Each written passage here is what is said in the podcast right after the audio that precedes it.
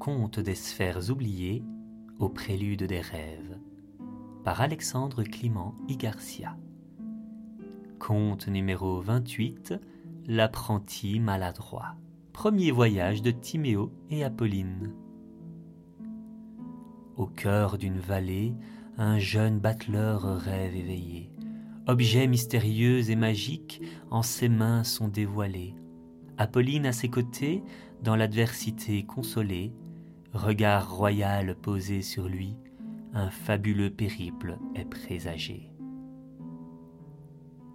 Dans un paisible village niché au cœur d'une vallée luxuriante, Timéo, un jeune garçon au regard pétillant, rêvait d'un monde au-delà des montagnes. Curieux de nature, il se passionnait pour tout ce qui sortait de l'ordinaire. Il se faufilait souvent parmi les étals du marché pour en ressortir avec des objets étranges, des pierres chantantes, des plumes d'oiseaux inconnus, et même une fois une boussole qui indiquait le nord en suivant la course du soleil. Un jour, alors qu'il explorait une vieille boutique poussiéreuse, il tomba sur une malle abandonnée. À l'intérieur, une panoplie d'outils mystérieux attendait son prochain maître.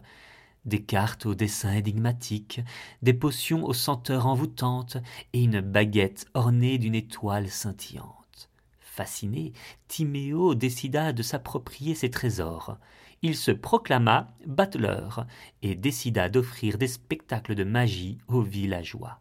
Cependant, ses débuts furent loin d'être glorieux. Les potions explosaient en laissant derrière elles des nuages colorés, ses tours de cartes terminaient souvent par une pluie de feuilles, et sa baguette magique semblait avoir sa propre volonté, choisissant le moment le plus inopportun pour faire jaillir des étincelles.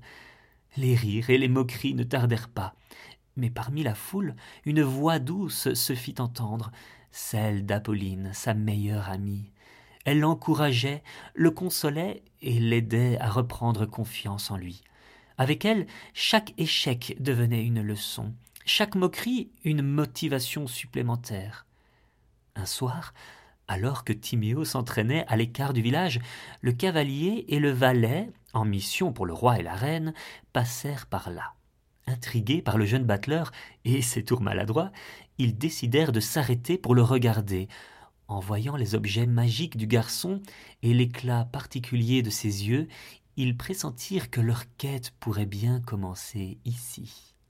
Mais pour l'instant, ils se contentèrent d'applaudir le jeune apprenti, échangeant un sourire complice, car ils savaient que le voyage de Timéo ne faisait que commencer, et qu'ils devront le suivre tout au long de son fabuleux périple.